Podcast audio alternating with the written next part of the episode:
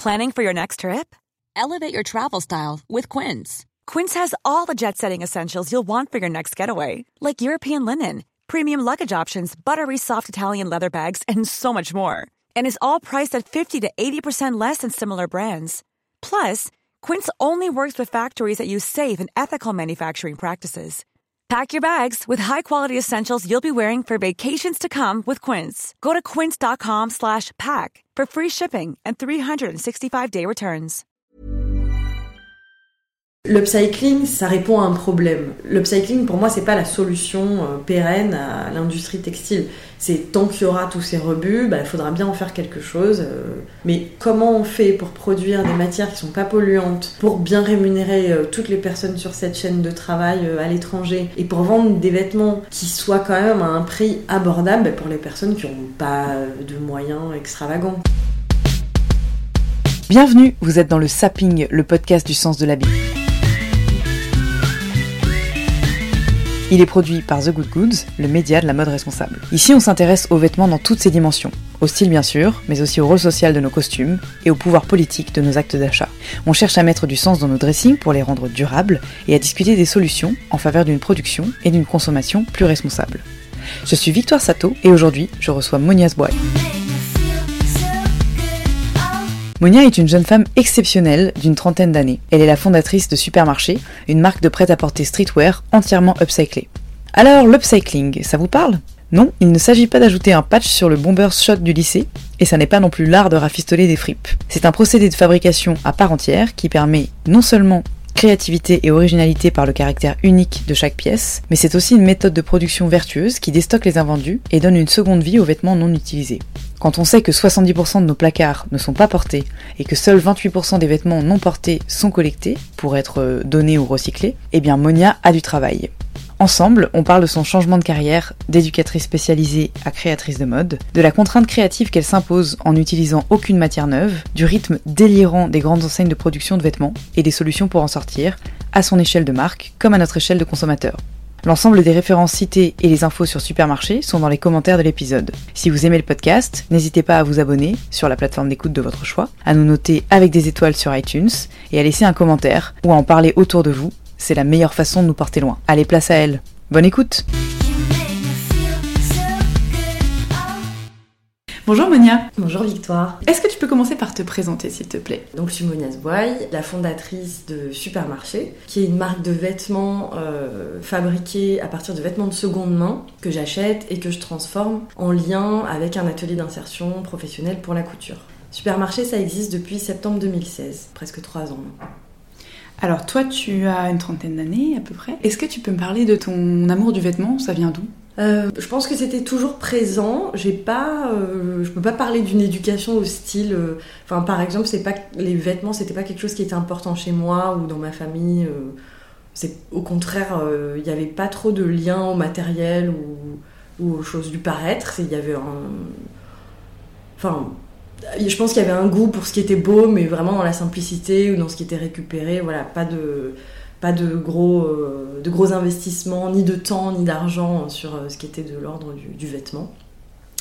Euh, et c'est peut-être plus ça qui m'a donné envie de jouer avec des choses euh, récupérées ou de seconde main, ou, euh, en tout cas toujours euh, avec une idée de, avec pas beaucoup, on peut faire des choses chouettes et intéressantes.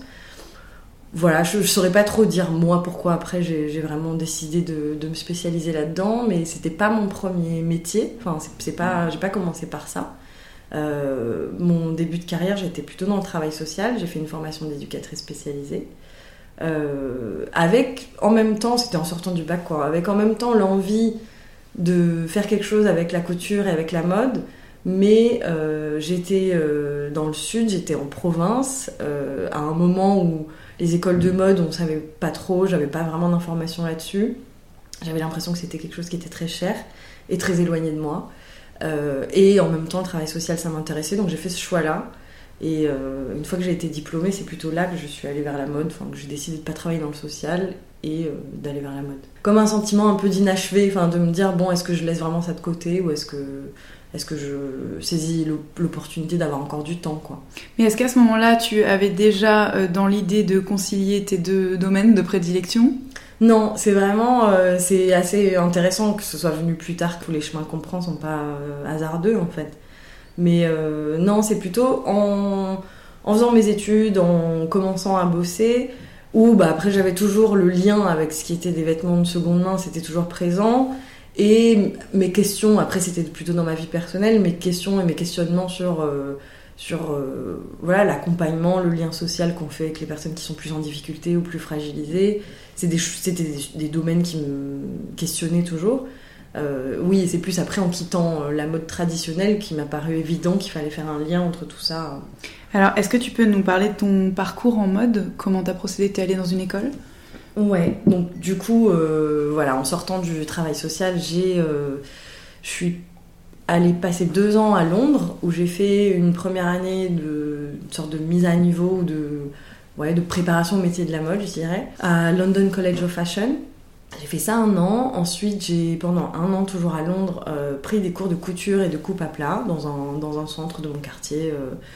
J'étais à London College of Fashion, j'étais pas sûre de vouloir faire euh, trois ou quatre années d'études derrière euh, dans un voilà dans un domaine créatif qui euh, était hyper euh, bouché quoi, où il y avait énormément de gens qui faisaient des études de mode et en fait des postes euh, pour la création il n'y en avait pas beaucoup. Donc du coup de là je suis allée plutôt vers l'aspect technique. Au bout de ces deux années à Londres, je suis venue à Paris, revenue à Paris.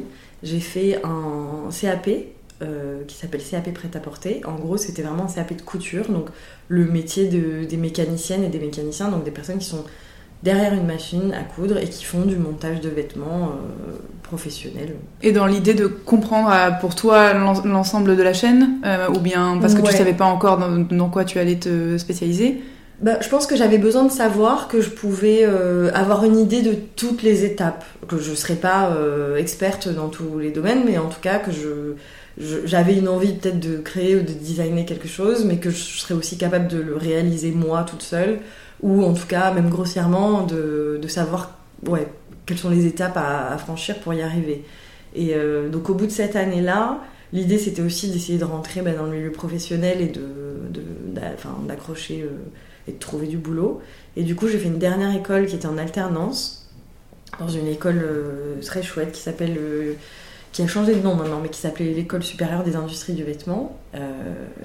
Aujourd'hui, c'est la fabrique.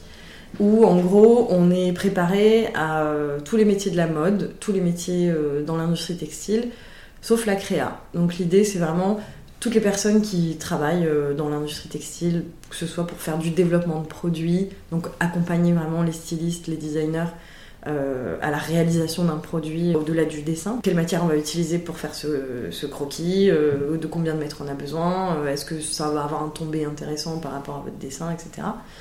Euh, donc de ça au suivi de production, au contrôle de qualité des vêtements qui sortaient des usines, euh, à de la logistique, enfin quelque chose d'hyper vaste, pas créatif mais hyper vaste. Et donc euh, le, le shift vers ta propre activité et surtout vers ta spécialisation dans le réemploi de matières existantes, ça s'est passé comment? En fait, je travaillais, donc ça c'était mon, finalement c'était mon boulot en sortant d'études, donc j'ai pas, euh, pas eu une carrière de 15 ans, euh, voilà, dans des, maisons prêtes à porter. Euh, c'était pendant ce, voilà, cette première expérience vraiment en sortant de mes études, où j'avais un peu de scepticisme sur le fait qu'on fabrique des collections sans cesse, enfin qui est, toujours besoin d'avoir une raison commerciale de faire revenir euh, les clients euh, pour qu'ils passent à l'achat. Euh, donc des capsules, des collabs, des... En fait, il y avait sans cesse quelque chose de nouveau à créer. Voilà, parce que l'industrie textile, c'est une industrie qui est gourmande. Et, enfin, comme toutes les industries, bah, il, faut, il faut la nourrir. Et c'est plus des questions que je me posais en me disant, mais est-ce que vraiment, euh, enfin, pour quelle raison une personne qui a déjà acheté quelque chose il y a deux mois reviendrait à nouveau s'acheter encore un t-shirt Qu'est-ce qu'elle va faire de toutes ces fringues euh, Et après du processus qui parfois manquait de sens parce que bah, déjà ça demandait, euh, même au-delà de la fabrication, d'avoir une idée créative sans cesse euh, plus géniale que celle d'avant. Alors c'était pas mon, mon rôle en tout cas, mais j'étais un peu, je me posais des questions par rapport à ça. Et euh, ouais, par rapport au fait qu'en fait on produisait ces vêtements, après on les vendait pas tous, comme toutes les marques. euh, ils étaient stockés, puis bradés, puis et on en reproduisait un d'autres en même, enfin avec un truc comme si on s'arrêtait jamais pour se dire bon là il y a quelque chose qui marche pas, euh, comment on peut faire autrement pour que ça fasse qu'on arrête de faire comme on a toujours fait, parce que c'est comme ça qu'on fait. Enfin, c'est vrai que c'est quelque chose qui était présent tout le temps de mes études, et après moi, c'était comment je m'habillais, c'était plutôt avec des, vêtements de seconde main, et j'allais, je favorisais ça, je consommais de la fast fashion, évidemment, mais je, je, ça faisait en tout cas partie des choses qui m'intéressaient. Et c'est plus en sortant, en, souhaitant quitter mon travail, euh, donc voilà, dans lequel j'étais pas euh, heureuse et pas et pleine de doutes. Euh, avant de chercher un boulot ailleurs, je, il y avait ce projet un peu de longue date qui était un peu fantasmatique, genre ah on pourrait prendre des vêtements de seconde main et les, les, moderniser ou les rendre un peu plus cool et, euh, bosser peut-être en lien avec des personnes qui avaient été éloignées de l'emploi ou voilà, pour qui le travail euh, est une remise à flot. Euh, mais c'était un peu comme ça, fantasmé, quoi. J'avais jamais vraiment concrétisé l'idée. Et c'est en partant de donc, ce dernier boulot que je me suis dit, bon, j'essaye, je fais ce test avant de chercher, on verra. Et finalement, je suis restée avec mon test qui grandit, qui est encore un test, mais et euh, ouais, c'est comme ça que ça s'est lancé. Alors, est-ce que tu peux expliquer ce que c'est que l'upcycling? Euh, L'upcycling, de manière générale, c'est euh, le fait d'utiliser quelque chose qui existe déjà et de lui ajouter une valeur le transformant, mais l'objet ou le produit va garder la même utilité. par exemple, dans le cadre de supermarché, c'est utiliser un vêtement qui existe déjà, euh, le transformer pour lui donner quelque chose de plus singulier, de plus particulier, donc lui ajouter une valeur, ce vêtement reste un vêtement. Par rapport au recyclage où euh, une bouteille en plastique qui est recyclée ne devient pas une bouteille en plastique, elle devient autre chose. Donc euh, l'idée, c'est voilà, de transformer en ajoutant une valeur. D'accord. Ou par rapport même en vêtements qu'on recyclerait, on ne déconstruit pas la matière première, euh, c'est-à-dire qu'on va pas récupérer euh, le, fil princette pour en faire un, autre vêtement euh, complètement différent. Et par rapport à la customisation je dirais que la customisation, c'est vrai qu'il y a une frontière. Parfois, souvent, les, personnes me parlent de customisation, enfin me disent que, ou me disent ah c'est ça que vous faites, enfin me posent la question. pour moi, la customisation, il y a moins de peut-être de travail de coupe. Je dirais que ça serait plus de la décoration. La personnalisation. Voilà, c'est ça. D'accord. Euh, et c'est oui, c'est un petit peu à la portée, euh, disons, de tout un chacun de customiser, alors que l'upcycling demande quand même une maîtrise euh, bah, du patronage, du modélisme, etc. Comment est-ce que tu crées toi? Est-ce que tu pars de vêtements qui existent et qui t'inspirent, ou est-ce que tu imagines des pièces et tu vas chercher les vêtements qui pourraient rentrer comme un puzzle dans le nouveau oui, c'est plutôt ça. C'est plutôt effectivement la deuxième idée où j'ai une idée d'un d'une pièce que j'aimerais réaliser ou que j'aimerais porter ou que j'aimerais voir porter. Et euh, je vais chercher ce qu'il me faut euh, en fonction de ça. Donc euh, voilà, dernièrement, enfin il y a quelques mois, je voulais faire des trenches un peu plus particuliers qu'un trench classique, même si un trench classique c'est très bien aussi. et du coup, je suis allée chercher. et dans les moments où je vais me lancer sur la pièce, d'abord je fais un prototype un peu de mon côté comme ça pour voir ce que ça donne. Et ensuite, en général, je vais en chercher en plus grande quantité. Et euh, moi, j'interviens sur la pièce de l'achat jusqu'à la coupe. Donc, euh, chaque vêtement, donc il y a quelque chose de très artisanal dans moi, ma façon de travailler. Chaque vêtement, du fait que ce soit euh, des pièces uniques, c'est-à-dire que c'est pas, j'utilise pas du textile non monté où je viendrais poser mes patrons en papier et couper des formes. Je pars vraiment d'une pièce vêtement qui existe déjà. donc, par exemple, un trench où je voudrais changer les manches je vais démonter la manche, euh, réutiliser la forme de cette manche-là ou la transformer un petit peu si elle ne me plaisait pas et recouper dans un nouveau tissu. Idem pour le col, idem pour des poignets, idem pour une partie de devant ou du dos de cette pièce-là. Donc il y a un travail euh, bah, qui prend du temps et qui n'est pas industrialisable euh, les yeux fermés. Quoi. La manche d'un trench, c'est la manche d'un trench. Et s'il y a 50 trenches différents, bah, cette opération, on va devoir la faire 50 fois. Euh, avec l'idée de nouveauté à chaque fois un peu.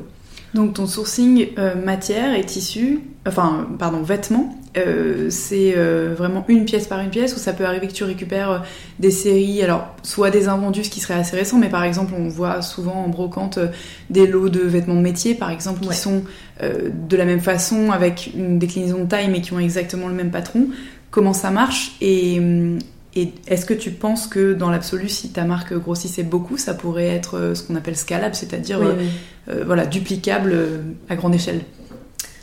Effectivement, je trouve un peu des deux. Donc il y a des choses que j'achète une pièce par une pièce, mais avec mes adresses où je sais que je vais pouvoir trouver. Donc il y a quand même quelque chose où il y a un gain de temps. Enfin c'est pas c'est pas au hasard. Enfin il n'y a pas de de romantisme autour du fait que j'aille chiner. Enfin voilà, on a besoin d'aller un peu. Tu fais pas ton shopping le dimanche et, aléatoirement tu trouves quelque chose de bien? non voilà. D'accord.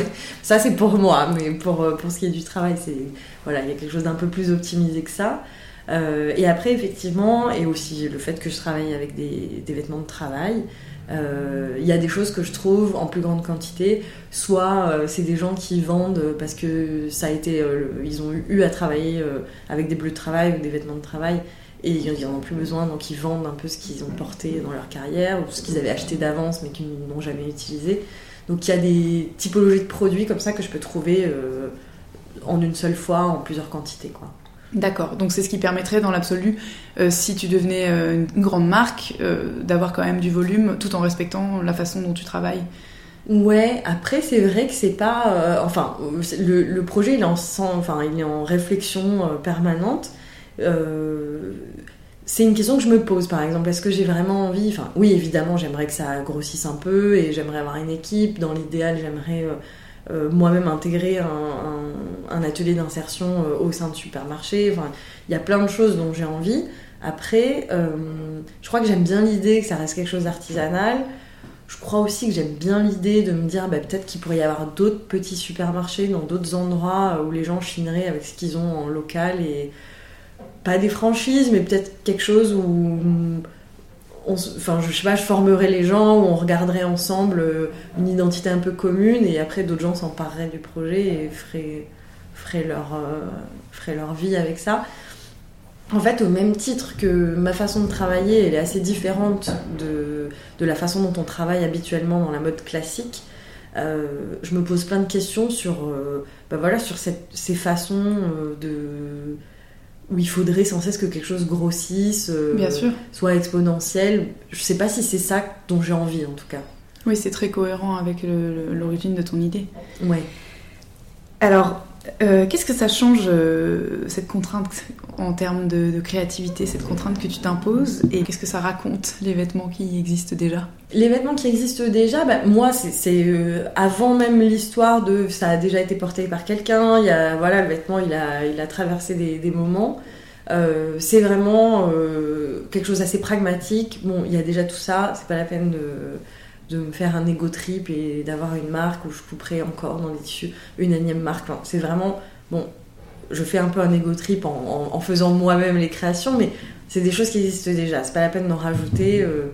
et si c'était pas ça, je pense que je ferais autre chose. Je ferais pas des vêtements euh, si, ça devait pas être avec cette contrainte de, de valoriser. déjà existant. Mm. Ouais, Et après, évidemment, il y a quelque chose d'assez euh, plaisant dans l'idée, bon, on sait pas qui a porté ça, dans quel contexte quelle importance cette personne mettait dans ses vêtements et comment ça peut être complètement, enfin avoir une totale autre histoire euh, portée autrement par quelqu'un d'autre. Euh. Alors, de façon très pragmatique et pour rassurer aussi euh, les auditeurs qui n'ont pas l'habitude de consommer comme ça, en termes pratiques, comment est-ce que une pièce est récupérée, nettoyée, comment on vérifie la qualité?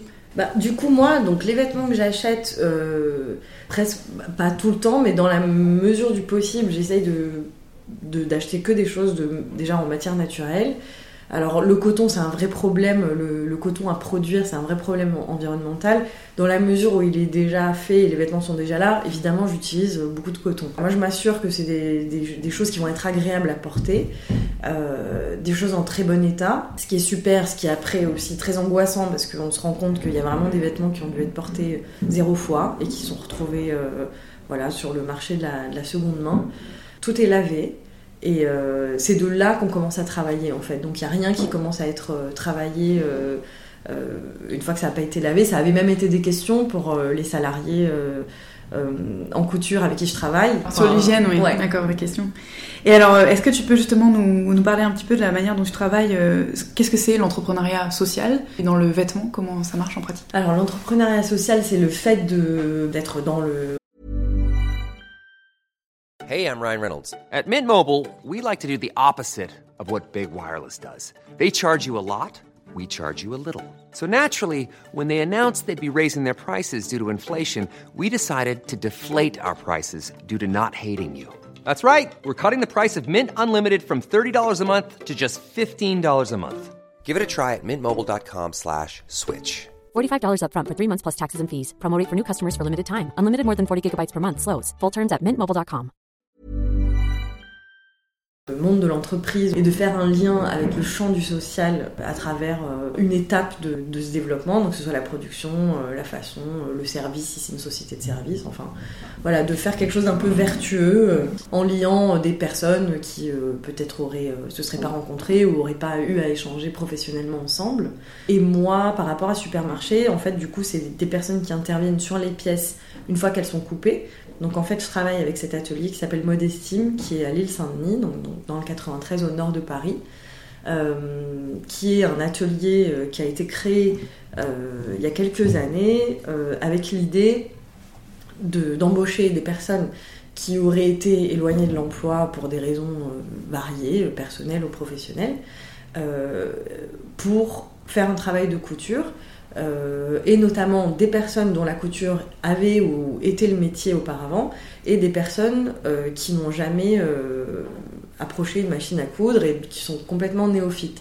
Donc c'est ce qui m'intéresse d'autant plus parce qu'il y a aussi pour cet atelier une notion de formation euh, ben, ce qui se passerait jamais aujourd'hui. aujourd'hui, si je postule à un emploi, on va me demander euh, mon expérience, un CV, euh, est-ce que je suis légitime pour l'activité pour laquelle je postule.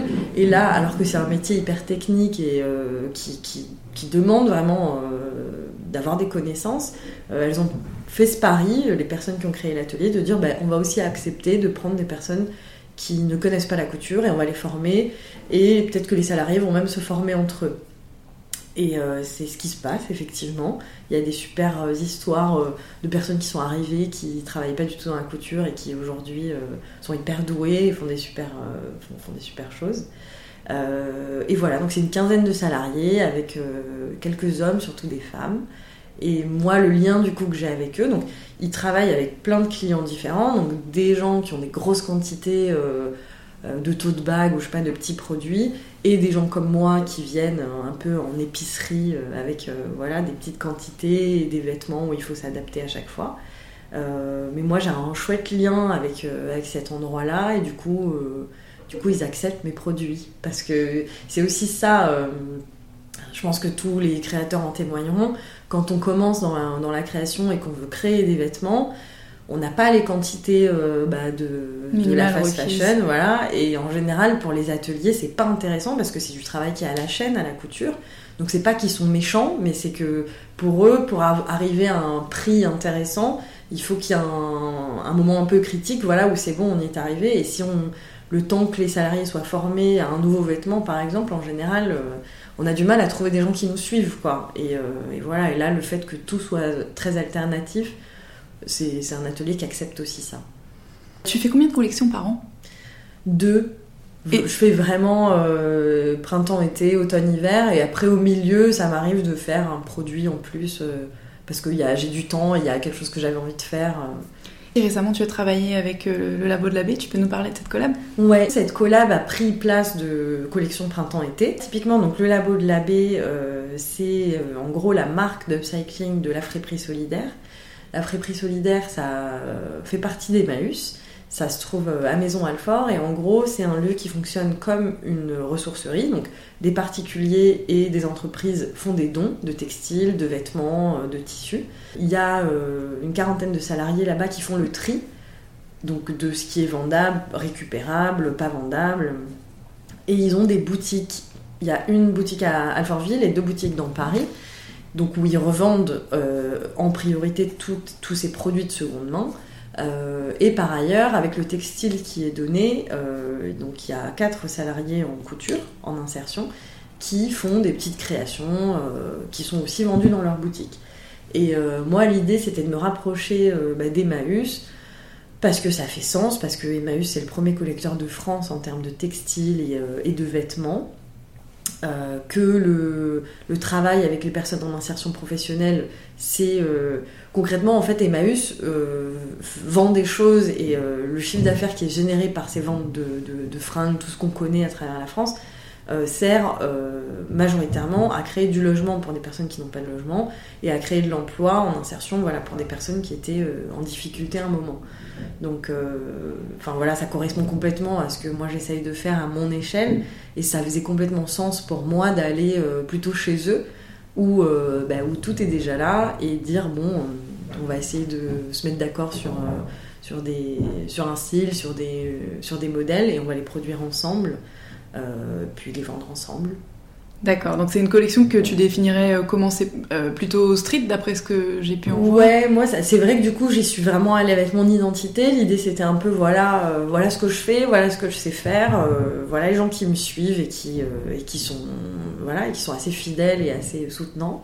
Euh, et je vous propose de faire un peu ça chez vous avec ce que vous aurez. Donc du coup, j'y suis allée passer quelques mois, j'ai regardé ce qu'ils avaient en stock dans la cave. Euh, et il y a pas mal de vêtements neufs pour le coup là qui leur avaient été donnés par des boutiques qui fermaient. Euh, notamment beaucoup de chemises de, mariage un peu. Ben, c'est ce que je porte là aujourd'hui par exemple. On a fait des robes et des, des tops avec. Mes chemises de mariage un peu ennuyeuses Enfin, voilà, vraiment des trucs euh, un peu ringards, on peut dire. Et euh, enfin, ils avaient des stocks comme ça qui étaient, je crois, depuis 5 ans dans leur cave ou quelque chose comme ça. Là, ce qui était chouette, c'était que hum, du coup, c'était plus facilement industrialisable parce qu'on avait les mêmes chemises dont on s'est servi pour euh, créer, transformer les choses. Et, voilà, et avec l'idée, ouais, de. Parce qu'en tout cas, moi, c'est ce que je sens à la place que j'ai avec Supermarché, du point de vue que je peux avoir c'est qu'il y a vraiment euh, une clientèle qui grandit et qui est hyper en demande de, bah, qui veut évidemment pas faire de compromis de style, qui a, qui a une envie de mode ou d'un certain type de produit, mais qui a envie aussi de s'assurer que c'est fait euh, dans des conditions chouettes et que c'est pas euh, problématique pour l'environnement. Et du coup, ouais, du coup, on est plutôt sur quelque chose de street, un peu mode. J'ai retenu une jolie citation de toi qui disait euh, une fringue dans laquelle on a mis un peu de soi, on la regarde différemment. Qu'est-ce que tu trouves que ça apporte euh, cette touche personnalisée dans un vêtement unique? Je pense que en fait il y a Enfin, en tout cas, je vois la réaction des gens, qu'ils soient clients ou pas clients d'ailleurs, enfin, qui, que ce soit juste des visiteurs à la boutique ou, des gens comme ça qui découvrent. Euh, je sais pas, ils sont hyper enfin, impressionnés, mais enfin, est très encourageant. il y a vraiment des réactions assez fortes en fait. Il y a bien sûr des gens qui trouvent ça moche et que ça n'intéresse pas, bien évidemment, mais pour les gens qui, même en termes de style, peut-être que ce serait pas leur truc, ils ont, quand je raconte la démarche, un truc, euh, mais c'est génial, mais... Ouais, une sensibilité et puis un caractère aussi euh, novateur qui pourtant qui n'est pas innovant pour autant, parce que c'est une méthode ancienne, l'upcycling, et... mais c'est juste qu'on a été complètement déshabitué à ça. Ouais, et je pense qu'ils ont... C'est ça en fait, je crois qu'on a été tellement loin dans l'industrialisation des choses et des produits voilà, manufacturés euh, sans aucun goût, et que face à ce genre de projet, les, enfin, ouais, il y a beaucoup d'admiration et en tout cas beaucoup de soutien, quoi. De... Donc moi, j'ai ouais, ce sentiment que les gens qu'on a perdu ça un moment et qu'en fait souvent ça fait parler les gens sur euh, ah il y a ce vêtement qui appartenait à ma grand-mère mais c'est vrai mm. ils tout le monde a une petite histoire en plus avec la couture enfin les, gens sont intarissables là-dessus c'est vraiment drôle oui, t'as forcément bah, soit des icônes, euh, soit des souvenirs de famille. Et, et puis c'est vrai que euh, je trouve que quand on prend l'habitude de s'habiller en seconde main et voir avec des vêtements upcyclés, on a forcément un caractère unique de l'acquisition, une espèce de petite trouvaille euh, qui nous va bien et qu'on est content d'avoir et qui est forcément personnelle. Et on sent sa propre identité dans son style et dans ses vêtements. Est-ce que tu peux détailler l'anatomie d'une pièce de supermarché et notamment en termes de coût? Alors les vêtements, euh, je pense à ce qu'il y a en ce moment par exemple dans la collection Upcyclé avec, euh, le labo de l'abbé, on est entre 45 euros pour un petit modèle de banane euh, jusqu'à 90 euros pour une robe froncée, la robe que je porte aujourd'hui par exemple.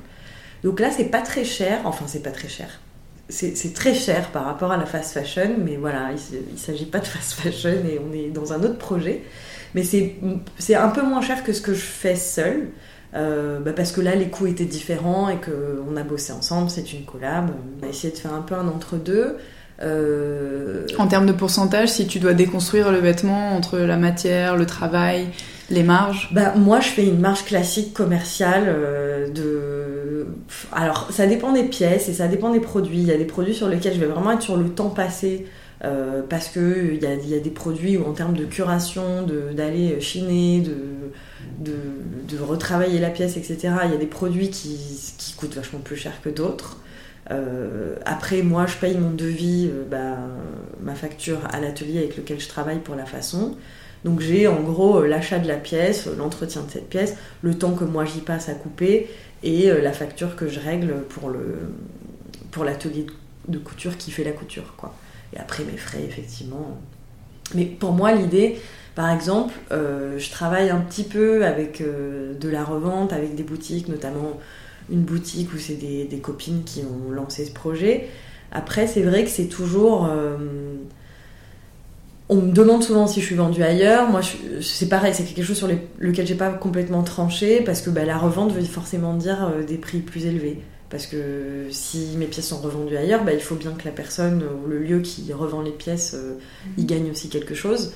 Euh, et d'un coup, on n'est plus sur les mêmes prix, on n'est plus dans la même cible. Moi, j'aime bien l'idée que, même si ça coûte plus cher que la fast fashion, mais maintenant, de plus en plus, je compare plus à ça parce que c'est oui, c'est pas ce que tu veux, c'est pas une question. Ça n'a aucun sens. C'est pas un choix de toute façon. C'est pas un argument. C'est pas une alternative possible d'acheter dans la non, non, magasin de fast euh, fashion. Et en tout cas, dans ma façon de faire, c'est pas des prix que je, c'est des prix que je ne pourrais jamais avoir. Enfin, ou alors ça n'a aucun sens de faire ce que je fais, autre chose. Mais euh, mais du coup, oui, moi, j'aime bien l'idée de me dire que quelqu'un qui a pas, euh, je sais pas, un étudiant ou une étudiante ou voilà, quelqu'un qui a pas des super gros moyens, peut se faire plaisir, acheter quelque chose chez moi. Euh, c'est juste qu'il n'achètera pas des choses toutes les deux secondes, mais tant mieux, parce que ça c'est pas nécessaire d'acheter des trucs euh, toutes les deux secondes. Et, euh, et, dans ma clientèle la plus fidèle, d'ailleurs, c'est plutôt des jeunes femmes qui finissent leurs études ou qui ont un premier emploi, donc qui n'ont pas forcément des revenus dingues, et, mais qui sont hyper engagées dans leur façon de consommer. Mon vrai, ma vraie question par rapport au futur de la mode, c'est plus comment on peut euh, proposer des choses. Euh, parce que l'upcycling, c'est, euh, ça répond à un problème. L'upcycling, pour moi, c'est pas la solution pérenne à l'industrie textile. C'est tant qu'il y aura tous ces rebuts, bah, il faudra bien en faire quelque chose. mais moi, c'est plus comment on fait pour produire des matières qui sont pas polluantes, pour bien rémunérer toutes les personnes sur cette chaîne de travail à l'étranger, et pour vendre des vêtements qui soit quand même à un prix abordable. Alors ça sera pas 5 euh, euros le t-shirt parce que ça c'est pas, pas possible, euh, mais qui soit quand même abordable pour les personnes qui ont besoin de s'habiller euh, et qui n'ont pas de moyens extravagants quoi. Et c'est pas moi avec supermarché qui répondrai à cette problématique, mais pour moi la problématique elle est vraiment là pour pouvoir sensibiliser les gens euh, cette discussion où enfin, les gens de plus en plus savent comment c'est fait, euh, en, quel, enfin, en quoi l'industrie textile est un problème, etc. Mais on leur propose pas d'alternative en même temps. Donc, moi, ça me, c'est pas que ça me dérange pas de culpabiliser, mais après, il faut aussi qu'on se responsabilise sur chacun d'entre nous, ce qu'on met en place. On n'a pas tous les mêmes latitudes, certes, mais en tout cas, euh, voilà, il faut aussi qu'on soit honnête avec ce qu'on fait et ce qu'on ne fait pas ok en termes d'individu, mais après vraiment, s'il n'y a pas d'alternative qui est proposée, je trouve que c'est un peu facile, quoi. Je pense qu'on est euh, la difficulté de notre génération, c'est qu'on est dans la phase de transition où on prend en pleine face la claque. Euh, des conséquences des générations précédentes, enfin des façons d'agir des générations précédentes, et qu'on n'a pas encore euh, on est en phase d'expérimentation des solutions. Et euh, il y a des ébauches, effectivement, euh, la circularité avec, euh, avec ce que tu fais, mais aussi avec la dépossession, la location, les nouvelles manières de ne pas consommer et de remettre en service des choses qui existent déjà. Et, puis après, c'est l'étape vraiment plus innovation, où on a bah, le cradle to cradle, où on fabrique des matières qui sont biodégradables, mais dont on commence déjà à percevoir les limites. Euh, donc voilà, il faudrait fabriquer des vêtements qui soient à la fois portables, chauds, efficaces, mais biodégradables en 3 mhm. ans et euh, pas délétères pour l'environnement. Enfin, tout ça, c'est vraiment en, en phase de, de réflexion et, euh, et en projet pilote un peu partout. J'espère que d'ici une vingtaine d'années, euh, Ouais. on sera plus au fait sur les solutions, mais euh, ouais, t'as raison. En ce moment, on soulève des questions et, et le fait de ne pas avoir de réponse est un petit peu angoissant. Ouais. Mais chacun sa part, donc Oui, oui. supermarché, c'est hyper bien. Alors, est-ce que tu peux donner des conseils à quelqu'un qui n'a pas du tout l'habitude de- d'acheter en friperie et qui a cette image un petit peu désuète euh, de bac euh, où il y a tout à un euro, où ça pue et on trouve rien qui nous va? Euh, ben moi je dirais de enfin c'est vrai qu'il y a cette image un peu voilà de d'endroit où c'est pas euh, on n'a pas trop envie d'entrer euh, on comprend rien à comment c'est présenté les vêtements etc c'est quand même de moins en moins vrai je trouve que c'est un commerce qu'on améliore parce que ben, les gens qui le gèrent voient bien le potentiel de ce genre d'endroit donc euh, je dirais que de quand même passer la porte euh, peut-être que c'est pas mal d'avoir une idée Enfin, ça dépend des situations, mais peut-être qu'en en amont, c'est pas mal d'avoir une idée de ce qu'on cherche. Genre, on cherche un jean, quel type de couleur, euh, quel type de forme, pour aussi pouvoir demander conseil ou même se faire accompagner si on se sent euh, hyper perdu. euh, On a toujours un ami ou une amie sous la main euh, qui, qui est à l'aise dans ce genre de terrain de jeu. Après, moi, c'est vrai que je favorise plutôt les, hum, les fripes, bah, plutôt Emmaüs, Croix-Rouge, etc. Enfin, gérés par des organismes où euh, c'est dans une dynamique d'économie sociale et solidaire. Et après, c'est sûr, il y a- des amis qui me disent, mais moi, je trouve jamais rien parce que c'est toujours vintage, toujours un truc, c'est pas mon style. Moi, je- enfin, en tout cas, c'est vrai que ça prend du temps et moi, j'aime le faire, donc ça me coûte pas, mais je trouve qu'on peut vraiment quand même trouver de tout. Enfin, alors après, d'autant plus aujourd'hui où, ben, je sais pas, 80% de ce qu'on va trouver dans une fripe, ça vient quand même de, du prêt-à-porter, de la fast fashion. Enfin, aujourd'hui, vraiment, on, on peut aller dans une fripe et s'acheter des trucs Zara, quoi. C'est... Alors, j'encourage pas ça et c'est pas ça que moi j'ai envie de faire. Mais euh, malheureusement, ça va être de plus en plus le cas parce que ce que- ce qu'on va tous finir par donner, euh, c'est des choses euh, des années 2000. Et Vinted euh, en est rempli d'ailleurs euh, sur Ouais. internet et c'est un gros problème d'ailleurs parce qu'on se rend compte que c'est pas du tout ni écologique ni, ni ça pousse à consommer moins. Au contraire, on a l'impression que les filles achètent plus en fast fashion en se disant si je le mets pas au pire, Ouais, je le remettrai sur une plateforme de vente de seconde main. Ouais, ouais. Puis il y a plein de façons aussi de porter les choses très différemment et de s'approprier. Après, c'est sûr que concrètement, enfin, c'est plus facile de trouver des choses en fripe si on, est, euh, si on a un lien un peu avec la mode et qu'on aime vraiment s'habiller. Si c'est si on fait partie du tiers de la population qui a juste besoin de se vêtir et qui n'y passe pas de temps et qui n'a pas envie d'y passer du temps, c'est plus compliqué, je pense. Est-ce que tu as une actualité dont tu veux qu'on parle Tu nous parlais de ta collab, où est-ce qu'on peut la trouver? Alors cette collab que donc on a faite avec le labo de la baie d'Emmaüs, euh, elle est vendue dans ma boutique supermarché au Grand Voisin, dans le 14e à Paris, avenue d'Enfer Rochereau, et aussi dans la boutique du labo de la euh, au 27 rue Oberkampf. Et en gros voilà, ça c'était donc ce projet assez chouette euh, en collab avec, euh, avec cet endroit. Et là, on a des pièces, on a quelques. on- ouais, on a une chemise un peu unisexe et sinon plutôt, euh, plutôt des choses pour femmes, des robes, des jupes et, euh, et des bananes. Et ça, c'est, on était très contents des bananes. Alors, est-ce que tu as une application que tu aimes bien utiliser? Et ben, du coup, euh, là, ça va paraître évident, mais, euh, et je parle souvent d'eux, mais bon, parce que voilà, c'est chouette.